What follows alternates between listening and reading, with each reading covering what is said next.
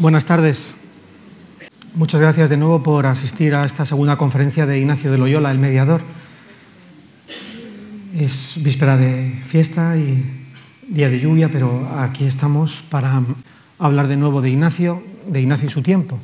Y decíamos eh, el otro día que en los aspectos más humanos de Ignacio, pues que lo que le caracterizaba, el carisma, por decirlo así, era su perfil como mediador un hombre capaz de conciliar posturas extremas, de conseguir que los matrimonios desavenidos se, se avengan a razones, que a veces es difícil. Él lo consiguió, fue uno de, de sus carismas.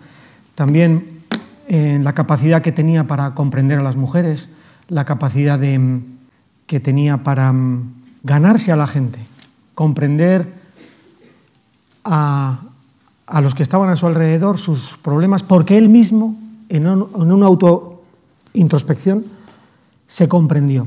Pasó por una mutación que le hizo ver los distintos, las distintas personalidades que tiene el ser humano. Y cómo nuestra vida, la de todo ser humano, pasa como un péndulo entre la alegría y la tristeza. Y él al descubrir que, que eso no le tiene que hacer perder eh, la alegría permanente, la definitiva, la de lo que él dirá en los ejercicios, el principio y fundamento, y es que Dios es Dios y la, y la criatura es criatura, el hombre es hombre, teniendo eso claro, comprendió que se podía aplicar este sistema que él había vivido, lo que él sentía cuando estaba triste cuando estaba alegre, se podía trasladar a todas las personas y cada uno comprenderse mejor. Y no por eso, cuando uno está triste, pues perder la alegría definitiva o permanente.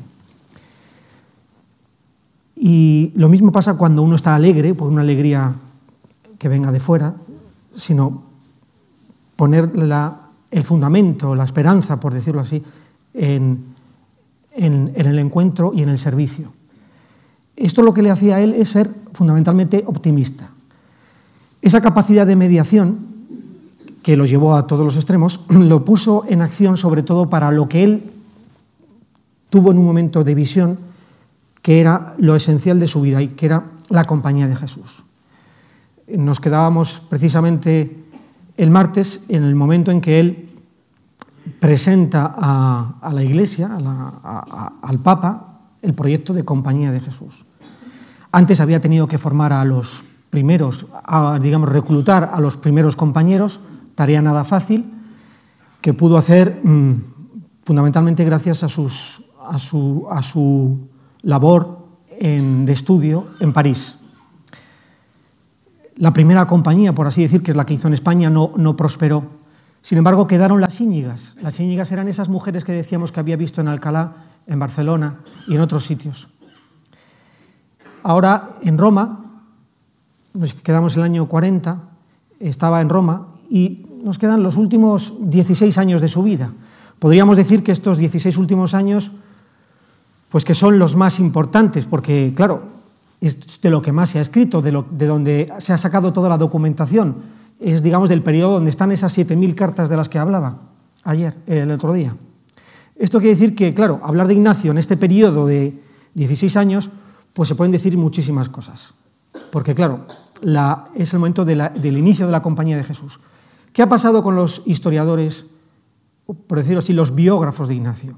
Que ante la avalancha que llegaba de información y de personajes y de nuevas circunstancias, y en un momento tan importante de la historia como es de la Reforma Católica, del inicio del Concilio de Trento, pues este contexto histórico de Carlos V, de Francia, en fin, del descubrimiento de América, de tantas cosas, eclipsó un poco la biografía, el curso vital del biografiado. Entonces, al intentar incrustar en el personaje eh, nuevos personajes, la propia vida de Ignacio quedaba como oculta. Y este problema lo tuvieron todos, incluso le pasó a él mismo.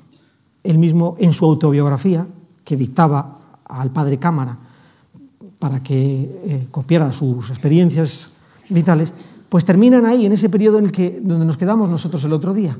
Lo demás dice, ya de lo que, de lo que venga después podrá decir el padre Nadal, que en ese momento era el vicario de la compañía.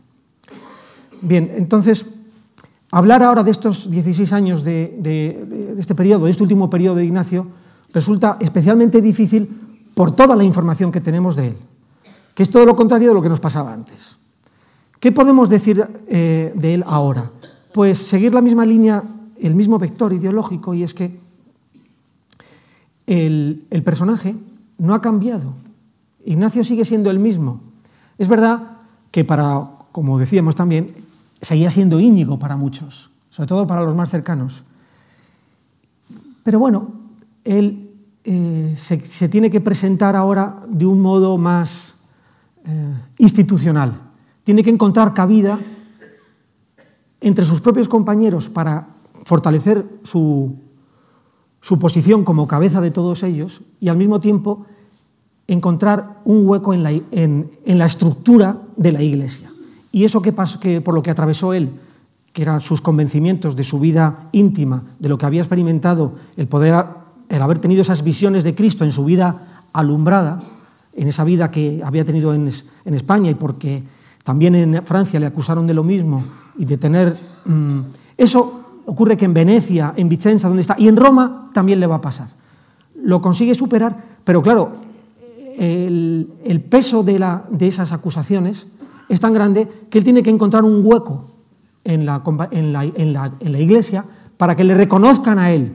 Y sobre todo lo más importante, lo que él quería, ante, todo y sobre todo, su objetivo prioritario, lo que más deseaba era convencer a los que estaban con él y al Papa de que su vida de que su propia existencia y la de los que le acompañaron no fue por casualidad, que eso era una vocación, que había sido, que había sido movido por el Espíritu Santo.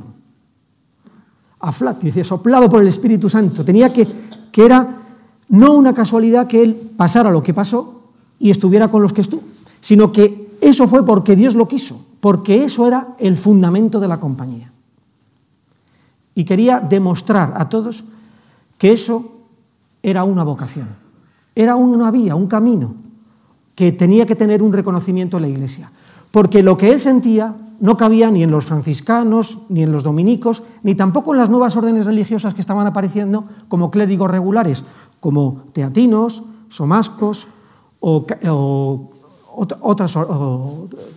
otros religiosos que querían también empezar con la misma fuerza que él en unas en unos pasos parecidos, que eran de clérigos reformados, sacerdotes reformados. Bien, él consigue hacer esto, pero muy lentamente. Tiene que pasar por diversas bulas de aprobación e ir cediendo terreno, por precisamente gracias a esa capacidad que tiene de mediación, de ir renunciando a cosas con intención de luego recuperar.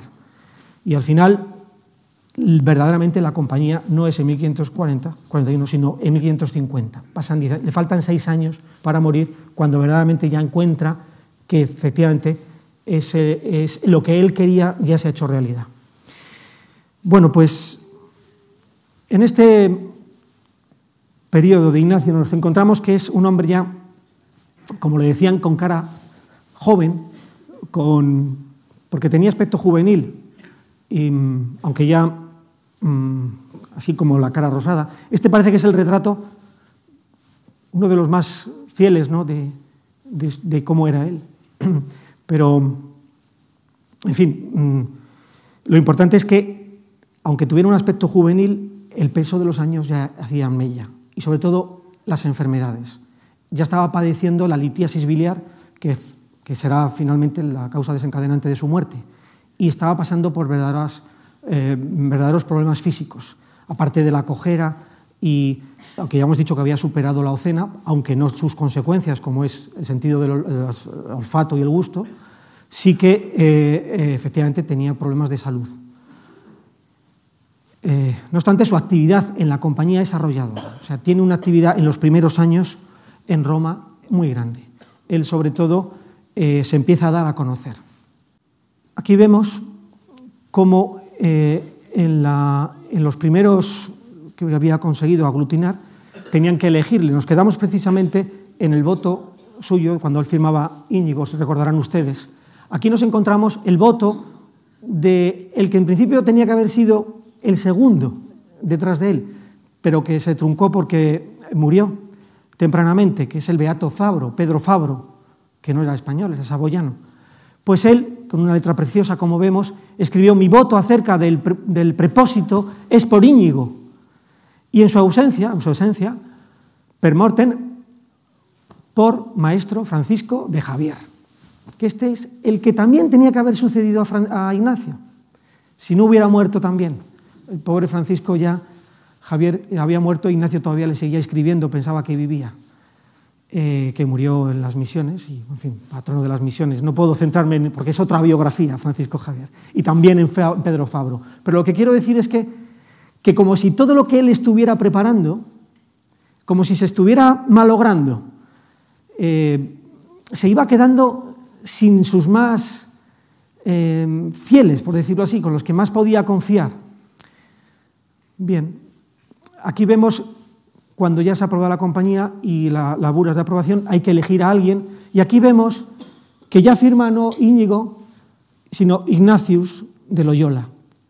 Esta firma de Ignacio, yo en el libro digo, en fin, hay muchas teorías sobre el cambio de nombre y no puedo tampoco entrar en esto porque nos agotaría solamente en una conferencia sobre esto. ¿no? Pero que a mí me da la impresión es que esto se debe a que él entendía que en latín eh, Íñigo era Ignacius, no Enecus, o sea, no, podía haber puesto una traducción, mm, digamos, más latina, como Énico, pero prefirió poner Ignacius. Eh, es verdad que ya había otros que se llamaban así, eh, pues, dicen que a lo mejor es por Ignacio de Antioquía, en fin, había Íñigo y también había Ignacio en, España. Bien, no podemos entrar, en, el, en, el, cambio, de, por decirlo así, de personalidad, ¿no? pero pero bueno, aquí vemos que él eh, dice que él está dispuesto a ser el prepósito, según lo abula, y aquí vemos los primeros, los primeros, las primeras profesiones, ¿no? la profesión del prelado la, y la profesión de los primeros. Y aquí vemos a, digamos, a los protagonistas que he estado comentando antes. ¿no? Vemos ahí a Claudio Jayo, a Pascasio Broet, a Juan Coduri y Alfonso Salmerón. Y aquí nos encontramos al que será su, su sucesor, a Jacobus o Diego, Diego Laínez, que le tenemos aquí. Bien, eh, esto digamos que no es, un color nuestro de color de rosas. Él tuvo que aplicar su capacidad de mediación para que todas estas personas, que fueron los primeros padres, que se llaman en la historia de la compañía, se llama así, pues que se llevaran bien y que se entendieran y que no discutieran entre ellos y que no hubiera rivalidades y que hubiera coordinación, cumplieran con los, objetivos que se habían marcado en la compañía. ¿no?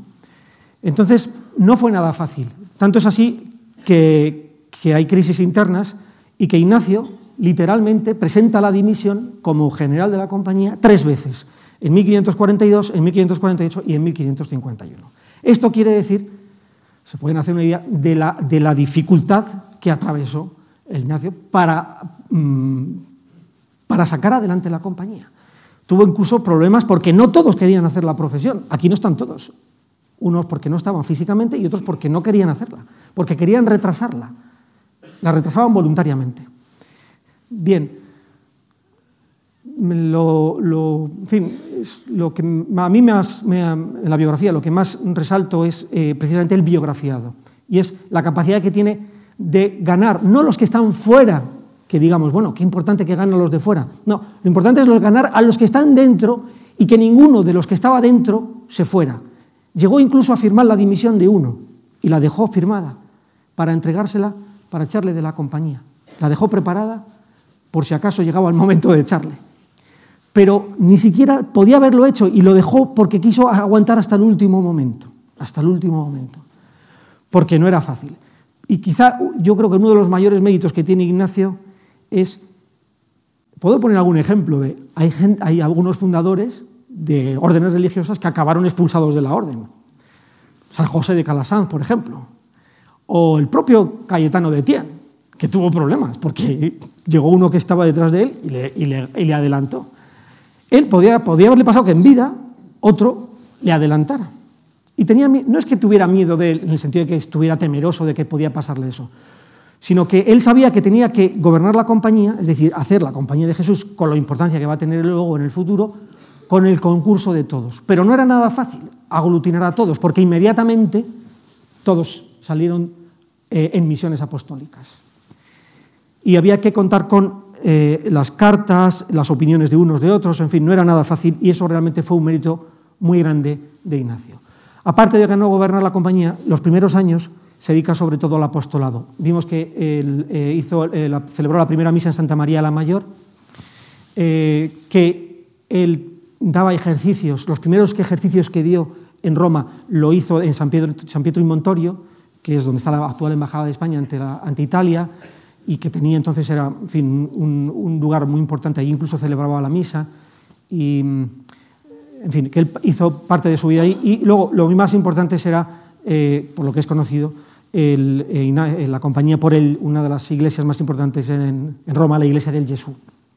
Un poquito detrás estaba su casa definitiva después de pasar por unos itinerarios en Roma y ahí es la, el, el, en fin, el paradigma ¿no? de, la arquitectura jesuítica y lo que representaba, ¿no? la viñola. No podemos entrar en eso, pero sí que podemos decir que la compañía de Jesús no era exactamente la compañía, sino la compañía del nombre de Jesús. Esto tiene su intríngulis, porque él quería, ante todo, que fuera compañía de Jesús. Hubo muchas discusiones, al final, a pesar de que él quería que fuera así, se impuso en las bulas que fuera compañía del nombre de Jesús. Todo obedecía a que en aquella época decir Jesús significaba quitarse el sombrero y hacer una reverencia. Entonces, claro, decía el Papa, ¿qué compañía es esta que al decir su nombre todo el mundo se tiene que quitar el sombrero? No encajaba bien. Y luego, además, había otros que estaban hablando mucho de Jesús. Esto era también una herencia alumbrada, ¿no? Eh, repetir mucho el nombre de Jesús y, y, no sonaba bien, parecía un poco blasfemia. De hecho, hoy día todavía a los protestantes no les parece una blasfemia cuando nosotros estornudamos y decimos Jesús, porque no está bien decir el nombre de Jesús o que uno de los españoles, y seguro habrá aquí alguno, se llame Jesús. Bien, él lo va imponiendo, incluso él quiere que en las casas primeras de la compañía que hay en Roma aparezca compañía de Jesús, que se pusiera bien claro que era compañía de Jesús. Bien. Para sacar adelante la compañía y su propia biografía cuenta con personas, porque necesita no solo la comprensión de lo que él quiere, sino también el, el contar con el apoyo, el arrimo de, incondicionales. Uno de sus mayores incondicionales fue Pedro de Rivadeneira, que obedece esto sobre todo a no una casualidad de que se lo, encontró en Roma, que tenía 14 añitos y se lo llevó consigo y le enseñó incluso a escribir. Y no fue una casualidad. Esto viene a que es sobrino de Pedro Ortiz, el famoso, bueno, lo comenté, la, no sé si quedaron con la idea de Pedro Ortiz, uno de los que más ayudaron a Ignacio, eh, le había conocido en París, pero fue uno de los más que favoreció a Ignacio en Roma para la fundación de la Compañía de Jesús y quien le ayudó en su vida. Tanto es así que, que, conoce, que la, las correcciones y las, a, los apuntes que hay a los ejercicios espirituales los hizo Pedro Ortiz. Bueno, pues el sobrino de Pedro Ortiz es Pedro de Rivadeneira. Y Rivadeneira fue el gran impulsor de Ignacio, el que, el que nos lo dio a conocer, porque él fue el que escribió la primera biografía en 1571 y el que incluso publicó los primeros uno de los primeros documentos originales que los publicó en la biografía. Pedro de Rivadeneira, con esa capacidad tan maravillosa que tenía para escribir en castellano tan, fin, tan, tan que daba gusto y que todavía, eh, si lo leemos, incluso su propia autobiografía, resulta incluso graciosa. ¿no? Pero en fin, el Rivadeneira consigue, eh, gracias a su gran longevidad, hasta 1611, consigue dar a conocer a Ignacio en España. Tengan en cuenta que las constituciones de la compañía no se publican en castellano hasta 1615 y que los ejercicios tardaron, perdón, quería decir que los ejercicios no se publican hasta 1615 en castellano.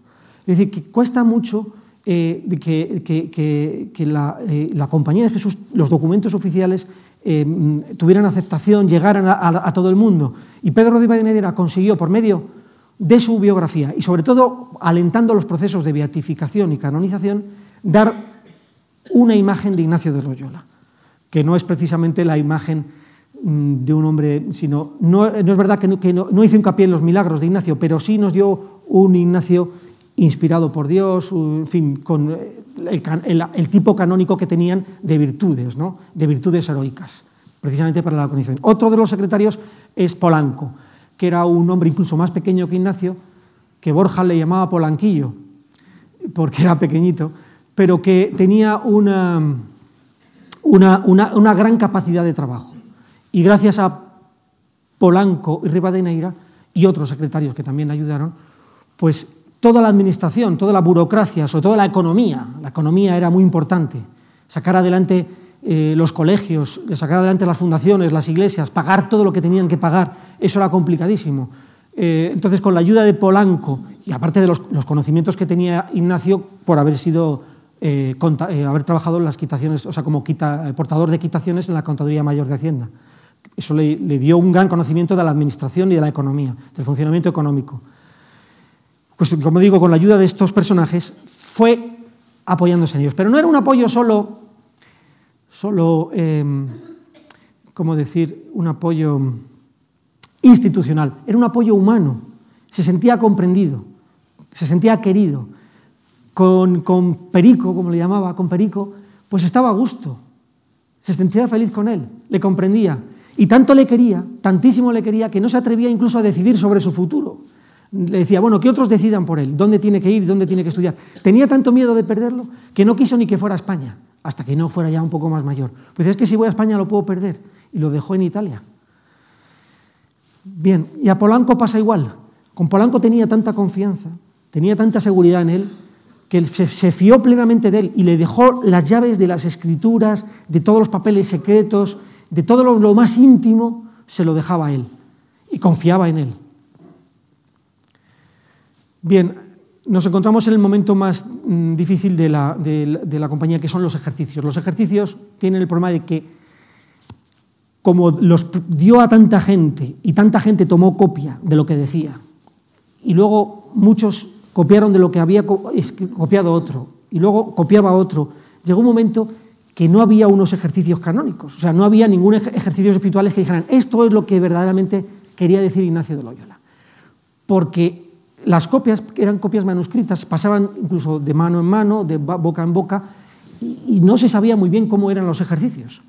Entonces, había que encontrar el modo de que el sistema este de oración que tuvo tanto éxito, que consiguió no solamente que uno se convirtiera, sino que permaneciera durante mucho tiempo a lo largo de su vida en esa nueva vida espiritual dentro de las corrientes espirituales que había entonces. Eso no era fácil si no había algo que, les, que les marcara. Él siempre tenía la idea de que había que escribir algunos libros, algunos directorios, pero el problema de los ejercicios es que los ejercicios no son para leer. Uno lee los ejercicios y no le dice, eh, le cuesta mucho eh, como libro espiritual, porque no es un libro de lectura, es un libro para que el director de los ejercicios los dé, a los los dé al ejercitante. Es decir, el que se mete en ejercicios, lo que tiene que hacer no es leer los ejercicios, es leer la vida de Cristo, eso sí, leer a lo mejor el, el, eh, los evangelios, el, la Vita Christi, pero lo que no puede hacer uno es leer propiamente los ejercicios, porque entonces no, porque esto es un método de oración. ¿Qué ocurría? Que les decían, ¿por qué no se ponen unos ejercicios que sean definitivos y que digan, bueno, estos son los que hay que hacer? El problema es que, que claro, había que escribirlos en latín, era complicado porque había, en fin, que costaba mucho, era difícil. Y finalmente salieron 500 ejemplares, pero no con el nombre del autor, salieron sin nombre de autor. Vemos aquí que uno tuvo que poner que eran del padre Ignacio de Loyola, ¿no? porque, porque los ejercicios espirituales, ejercicios espirituales, no tenían autor. Porque no, y no es que no quisiera Ignacio, porque él dijo, bueno, haced lo que queráis, porque se, se desentendió un poco, lo que dejó un poco el, el, voto a los demás que eligieran. Y al final decidieron que salieran sin su nombre. Bien, el, vemos que este, este método tenía que encajar en otros, sobre todo en otros, por decirlo así, ejercicios, no ya los ejercicios que habíamos visto al principio de los benedictinos en Montserrat, sino unos ejercicios que había hecho un dominico, que, había, que era Melchor Cano. Melchor Cano había escrito algo parecido, que era la victoria de sí mismo. ¿Por qué tienen éxito los ejercicios? ¿Cuál es el éxito? ¿Dónde, ¿Por qué entonces, incluso yo diría que también ahora, ¿por qué tienen el éxito? ¿Dónde está la clave del éxito? ¿Qué, ¿Dónde está el, eh, lo que hace que uno eh, se meta en ejercicios y diga, sí, esto, esto, esto es lo que... Claro, no está cuatro semanas, porque normalmente los ejercicios entonces era de una semana. Mm, ¿Por qué? Precisamente por lo que había dicho antes, por el, por el optimismo. Porque, como vemos, la victoria de sí mismo de Cano, eh, el, problema está en que Cano cree que no es posible uno vencerse a sí mismo. O sea, cuando uno se vence a sí mismo es cuando es feliz. Porque lo que uno busca sobre todo, y lo que buscaba entonces y ahora, es la felicidad. El estar bien, el estar a gusto, el estar tranquilo. Y eso, eh, Ignacio eh, le da un sentido positivo en el servicio. En el servicio.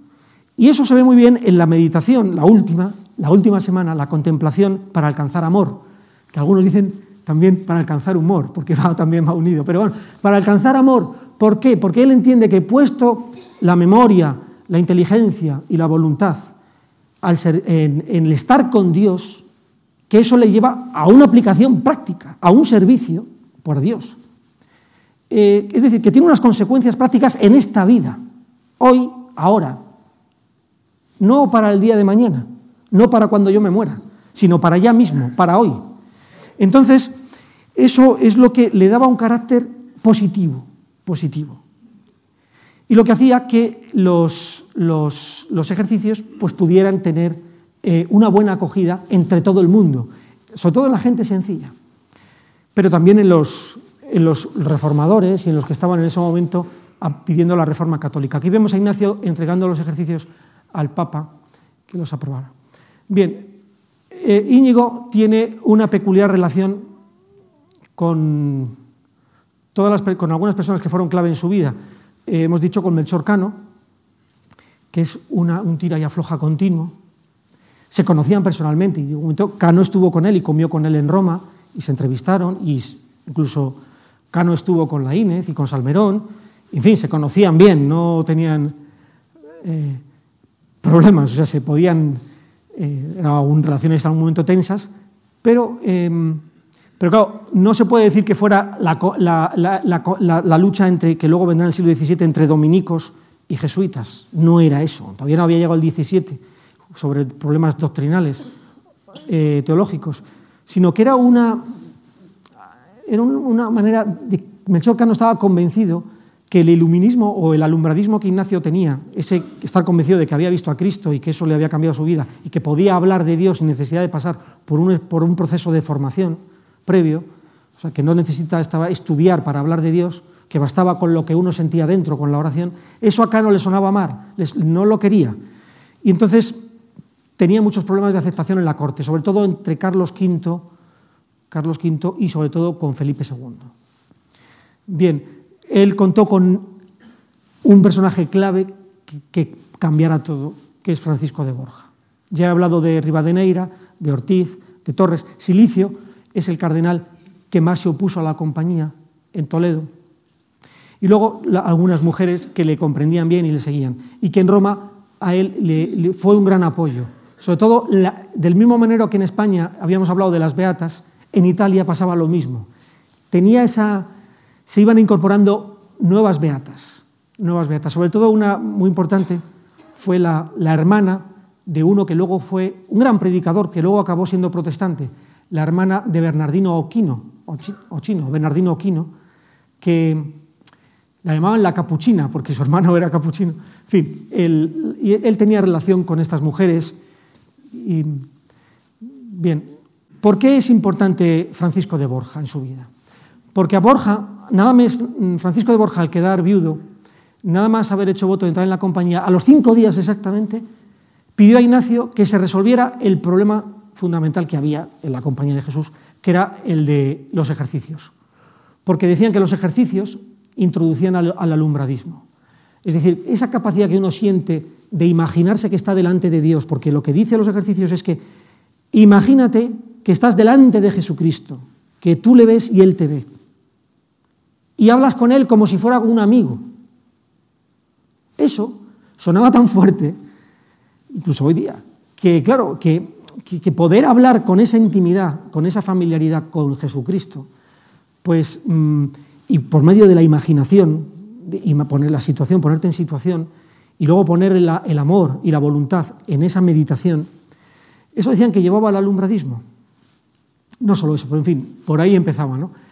La mejor forma de atajarlo era que no, solamente que se publicaran los ejercicios, sino que tuvieran una aprobación del Papa, que cosa que no se hacía, que dijera un Papa, esto, este libro verdaderamente es el que vale y yo lo apruebo.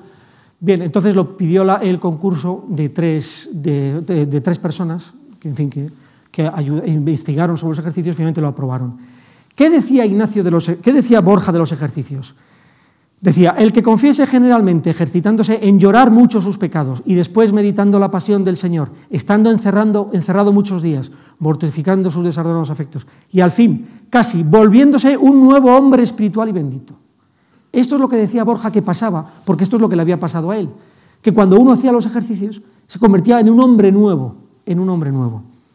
Vemos que tanto es así que él cambia de vida radicalmente. Ahí vemos despidiéndose, gracias a Goya, despidiéndose de su familia, de, Gandía, para iniciar la nueva vida como un bendito. Y eh, vemos que los ejercicios son aprobados y, se empiezan a difundir. ¿Qué hace Borja? Apoya económicamente la edición, paga toda la edición, pero no es una edición que se pone a la venta, es una edición privada, para uso privado. Se van dando ejemplares a personas concretas, va uno al, al rey, otro, en fin, se van distribuyendo personas, a los cardenales, etc. Y muchos quieren tener esos ejercicios. Yo quiero tener una copia, van, reclamándolos mucho, hasta no solamente eh, eh, jesuitas, colegios, que debe haber uno en cada colegio, sino también cartujos, incluso dominicos. Tanto es así que incluso muchos dominicos, hasta conventos enteros, hacen los ejercicios con los ejercicios de Ignacio de Loyola. En tiempos de Ignacio, quiero decir, no ahora. Era una nueva de propuesta espiritual y que produce efectos intensos y duraderos. Porque claro, ¿dónde estaba el éxito de la compañía? El éxito estaba en la capacidad de elocuencia de los primeros, en el humanismo cristiano que, que supieron atraer, en la capacidad de docencia que, que, consigue luego la compañía por medio de las universidades y los colegios. Yo digo que el, el, eh, éxito que tiene Ignacio lo transmite a sus primeros compañeros eh, precisamente esto que él lo quería hacer también plasmar por vocación en las bulas, que era eh, la capacidad mediadora, ¿no? la capacidad de, de, de, por ejemplo, de mm, matrimonios desavenidos o eh, por ser intermediario, como hemos visto él en su vida intentaba ser intermediario, y los ejercicios era un buen modo, ¿no? era el, modo de, el mejor modo de ser un intermediario, un puente entre Dios y el hombre. ¿Qué significaba esto? Que esto que había dicho el otro día de las mediaciones quedaba un poco de lado y ya no era tanto una mediación cuanto el meterte en oración, cuanto los ejercicios. La mediación vendrá luego en Trento que serán los sacramentos, ¿no? será la iglesia, la iglesia. Pero entonces los ejercicios era el modo intenso y duradero. De tal manera que uno decía, bueno, yo hago ejercicios, pero los ejercicios no es que los hagas una vez y se acabó, sino que lo puedes hacer periódicamente, cada año, cada dos años, etc. Eh, entonces, Ignacio media entre diversas eh, propuestas religiosas, ¿no? actitudes religiosas, y tiene éxito. Y cuenta con el apoyo de personas tan importantes como este personaje que es Felipe Arquinto, gran amigo de Ignacio, que precisamente era el vicario de Roma y consiguió el apoyo incondicional de Felipe Arquinto, eh, un hombre muy culto y que supo ayudar a Ignacio en momentos difíciles, porque además fue el que aprobó los ejercicios y el que le echó una mano en momentos difíciles en la compañía, cuando algunas personas eran quizá algo díscolas. Bien, tendrá, he comentado de silicio, tendrá problemas sobre todo con un papa, que es el que había conocido en Venecia, que era el napolitano Carafa, que Paulo IV, que le llamaban el cardenal teatino por ser precisamente de San Cayetano de Etienne, em, eh, sobre todo porque era de la diócesis de Teate, una, una, diócesis napolitana, le llaman teatino por la diócesis. Y encuentra, encuentra mmm, todo menos apoyo en él. Eh, tanto es así que dicen, que dicen que cuando se enteró de la elección le tembló todo el cuerpo, todos los huesos, porque tenía verdaderamente, era una preocupación que fuera el Papa, porque pensaba que, que iba a tener muchas dificultades con él. Sin embargo, no, no fue tanto, hubo sus más y sus menos. Más problemas fue en España. ¿Por qué? Porque él ingenuamente creyó, esto quizá fue un error suyo, un fracaso, él creía que ganando al Papa ganaba España. Y no se dio cuenta que la Inquisición de España era incluso más que el Papa. Y tenía que haberse ganado la Inquisición de España. Y eso se dio cuenta ya casi al final de su vida y fue ganándola poco a poco. Silicio fue uno de los grandes que se opuso a él. ¿Por qué se oponían a él? No solamente por el método de oración, sino porque Ignacio aceptaba a todos los cristianos nuevos, a los que tenían raza de judíos, a los que en aquel momento pues no eran de sangre limpia, porque tenían ascendencia judía. Y él cogió en la compañía a todos, no le importaba. Y efectivamente en la compañía entraron muchos al principio, sobre todo, que eran pues eh, conversos Y eso pues mm, era un momento de la limpieza de sangre. Tanto es así y el ambiente fue tan fuerte que aunque Ignacio no lo quiso, en 1599 también la compañía tuvo que poner la limpieza de sangre, como otras órdenes religiosas y como, otro, y como pasaba en todos los sitios. Es un problema del que no me puedo entretener, pero sí decir que Ignacio, en este sentido, fue un hombre muy moderno. No, le importaba, decir, yo no quiero saber nada más si tiene cualidades o no las tiene. Si cómo eran sus padres y de dónde venían, bueno, me, interesa saberlo, pero no es lo definitivo lo que le hace a uno ser o no de la compañía. Lo importante es si tenía o no cualidades. Y en eso se identificaba con Juan de Ávila, porque los maestros, los discípulos de Juan de Ávila querían entrar en la compañía, pero la mayoría o muchos de los discípulos de Juan de Ávila eran judío-conversos. Pero esto le pasaba a todo el mundo, la propia Teresa de Jesús, y muchos de la primera compañía, como he dicho, eran judío-conversos, incluso entre los primeros padres, ¿no? Incluso a Nadal, o Laínez, o hasta el propio Pedro Ortiz tenía sus problemas. En fin, eh, en Roma tiene contactos y organiza no solamente con beatas, sino con mujeres de cultura, con, poetisas, con, gente culta. Y tenemos el caso más importante de Victoria Colonna, con la que tuvo relaciones de amistad y sobre todo de correspondencia epistolar, que eso es quizá lo que más nos interesa, porque estas cartas que, escribe a las, mujeres em, nos revela un hombre que sabe entender a las humildes y también a las más cultas y a las más nobles, y puede dialogar con todas. Y también eh, con Miguel Ángel, porque él consigue, con, gracias a, En fin, él tiene. Es un aspecto que no se ha estudiado todavía, la relación de Miguel Ángel con el arte, perdón, de, Ignacio con el arte. Eh, habíamos hablado al principio de la primera conferencia de Jacopino del Conte, cómo le retrata a Ignacio con, 30, con 47 años, en el año 38. Y él, curiosamente, al final de su vida, en el año 56, otro pintor famoso, em, Lorenzo Lotto, eh, pide ingresar en la compañía de Jesús, Lotto, y pide ser jesuita. Al final, fin, no sabían qué hacer con él porque tenía 80 años. ¿Y qué hacemos con un hombre de 80 años? Y quería hacer los votos antes de morir. En fin, muere como hermano Lego en, en el santuario de Loreto. Y bueno, con Miguel Ángel pasa igual. Él fue el que dijo, bueno, yo me ofrezco, incluso no voy a cobrar nada por hacer los planos del Jesús. Y, Ignacio estaba contento y tenía mucha ilusión en, este, en, la, en la, construcción de la iglesia, ¿no? y sobre todo bueno, pues lo que iba a ser la curia general. Bien, nos centramos ahora, eh, esta diapositiva tiene aquí a Taurus, la ha tomado de un libro, pero no la he quitado porque precisamente Taurus va a ser la editorial que publique el, el, libro que va a salir pues, para marzo, abril, para esas fechas. Y bueno, he querido dejar como testimonio de que saldrá en la editorial Taurus. ¿Qué, qué, vemos aquí? Aquí vemos el famoso, la calavera, el tesquio de, el, de Francisco de Borja, ¿no? de la muerte. Recordarán que se convirtió al ver el cadáver de la emperatriz Isabel, nunca más volveré a servir persona que se pueda morir. ¿no? Pues, eh, y aquí vemos a, a Ignacio de Loyola. ¿Qué tiene que ver Ignacio de Loyola y Borja aquí juntos? ¿Por qué están unidos?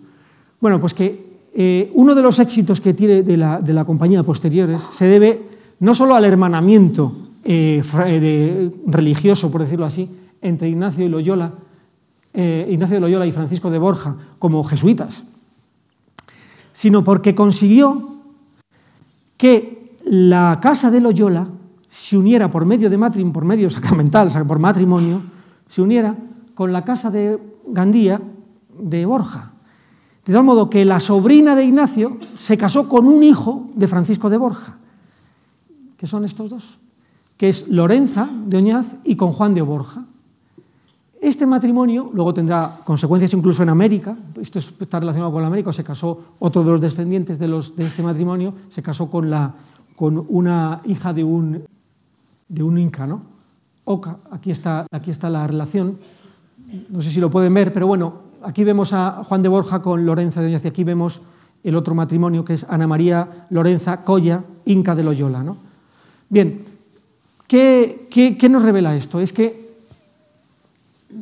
Loyola y Borja van de la mano, van, eh, se van apoyando mutuamente y tienen, por medio de la nobleza de estas casas, un poder de, mm, de presencia institucional, por decirlo así, en la sociedad. Desde mi punto de vista, yo lo que digo es que, bueno, eh, se discute quién, ganó, quién salió beneficiado, quién no, pero lo que sí que es cierto es que hubo muchísimas críticas sobre este matrimonio. En la corte no lo vieron bien. Eh, parece ser que quien salió más beneficiado fueron los, incluso los Borja, más que los Loyola. Pero bueno, eso no es lo importante. Lo importante es que Ignacio, que es lo que digo en el libro, intervino en el matrimonio, verdaderamente, o sea, directamente. Ya en el año 51 hay una crisis importante dentro de la compañía, que es una crisis personal de él, la crisis de, de Ignacio, porque había visto que se habían muerto muchas personas, había perdido a personas queridas, mm, estaba enfermo, le quedaban ya cinco años para morir, y mm, estaba perdiendo, digamos, como, estaba perdiendo aire, eh, le necesitaba una, como una renovación. Y entonces él mm, mm, ve que tampoco avanzan los profesos, ve que, de hecho, cuando muere hay solo 43 profesos, o sea, que, no, mm, que había como un poco de estancamiento, ¿no? debido sobre todo a que no se promulgaban las constituciones de la, de la, de la compañía. Él ve que, que tiene que hacer algo y presenta la dimisión. Presenta la dimisión a la compañía y lo hace precisamente, quizá lo hace mmm, intencionadamente, yo digo que en la biografía lo hace así, lo hace estando Borja presente. Porque él confiaba en que Borja le iba a ayudar. Entonces presenta la división, no se la aceptan, posiblemente porque es Borja, que con su prestancia, con su fuerza, con su. Eh, porque era el duque de Gandía todavía. Eh, era duque y jesuita en secreto. Pues no le, no, no, en fin, no, no le aceptan la dimisión. Aquí vemos con su propia mano, esto es un escrito autógrafo de él, esta su dimisión, dice, depongo y renuncio simplemente y absolutísimamente el tal cargo que yo tengo. Renuncia totalmente. No puede más, es un, tiene un sentimiento de abandono, de, mm, digamos que, que, había pasado porque no le hacían caso, porque no, algunos no le decían como él quiere, quería literalmente. Eh, bien, ve que, que, no hay, que no va bien, ¿no? Pero no le aceptan la dimisión. La tercera vez que la presenta y no se la aceptan. Y siguen con él, cuentan con él y él consigue reunir en Roma, Roma a los, otra vez a los primeros para intentar buscar soluciones a los graves problemas que atravesaba la compañía, de aceptación en, España, en Francia y en otros sitios, incluso también en Italia, y sobre todo el, orden y que se conocieran a sí mismos, ¿no? los jesuitas. Bien, estos son fracasos pero sobre todo el mayor problema que tiene son las íñigas. Y es que yo creo que este es un fracaso importante de Ignacio personalmente en su vida. Y es que él eh, impuso a sus íñigas, a las mujeres, que tenía a su alrededor muchísimas, las impuso lo que no quiso imponer para los jesuitas. Les obligó a las mujeres a entrar en una orden religiosa, cosa que no quiso hacer con los primeros.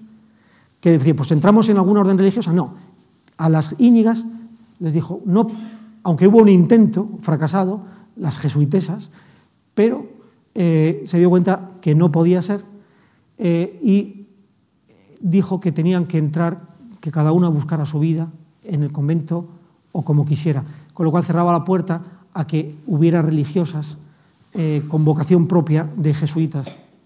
Luego en la historia de compañía otros intentos, pero en fin, personalmente a esto a él le dolió porque no sabía qué hacer con ellas. Luego ya Pío V un problema parecido es con las beatas. ¿Qué hace con las famosas beatas que comentaba? ¿Qué hace con esas mujeres espirituales que no tenían dinero o formación suficiente, no encontraban un hueco en la sociedad? Al final se decretó que tenían que entrar forzosamente en una orden religiosa. Éxitos. Posiblemente el mayor éxito de, eh, de Ignacio eh, fue la capacidad de difusión por medio de la imprenta.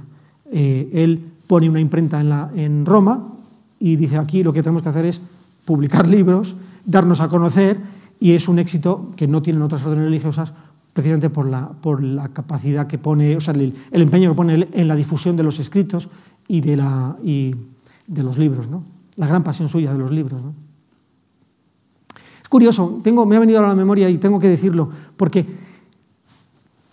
Rivadeneira, por seguir el, el, el, digamos, el camino canónico que imponía la canonización, claro, en el momento en que está Lutero presente y las herejías, tenía que aparecer un, Ignacio antilutero y presentan la imagen un Ignacio ante Lutero. Ignacio es el antilutero y la Compañía de Jesús es el ejército que tiene la Compañía, digamos, paralelo a la Inquisición para acabar con la, con la herejía. Que eso es un mito, ¿no? No es así, pero lo que quería decir es que Rivadeneira y, en fin, los que están así a su alrededor presentan un Ignacio antilutero hasta el punto que desprecian a Ignacio en, cosas absurdas, ¿no? que nos produciría hoy día risa. Hay una buena anécdota que llegó a Roma un, un cajón de libros y entre los libros pues eh, había uno de un hereje luterano y entonces cuenta Rivadeneira que Ignacio cuando se enteró pues no solamente ordenó quemar el libro hereje, que era mentira porque él tenía incluso dispensa para poder tener libros prohibidos, porque a él le interesaba y querían tener los libros prohibidos en su casa para poder estudiarlos. Y, y no solamente quemó ese libro, sino por si acaso se habían contaminado, quemó los otros. Cosa que es absurda, ¿no? Pues un poco esa es la imagen que se fue dando de Ignacio, que, que es una exageración, pero que nos revela lo que quisieron decir de Ignacio, que era un antilutero, cosa que no tenía nada que ver con Él ni siquiera, no habla de Lutero nunca.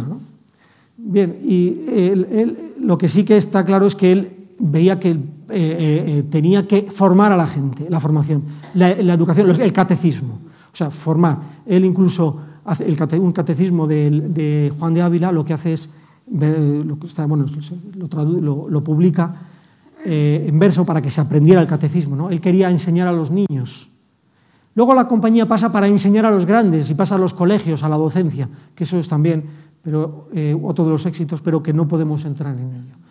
Llegamos ahora pues, a la canonización de San Ignacio, que es en 1622.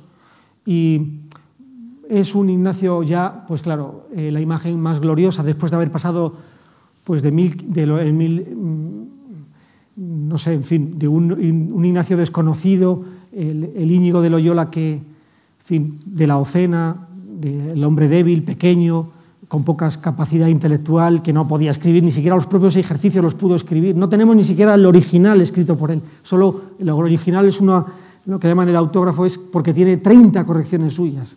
O sea, no sé, prácticamente conservamos muy poco de él, pero sin embargo, por todo este, este, esta, mm, eh, este mundo mediático ¿no? de, la, de, la, imagen, de la predicación, el éxito en América, en fin, en todas las misiones se va, y de la canonización, se va dando la, la imagen de Íñigo eh, mm, eh, que ha perdurado hasta nuestros días. Pero el más humano, el más sencillo, el hombre débil, el que muere, muere solo, de litiasis biliar, muerto de dolores, y muere, y muere porque no le hacen un caso es que ni siquiera su secretario Polanco le entiende, porque le dice, vete a pedir al Papa la bendición porque me voy a morir.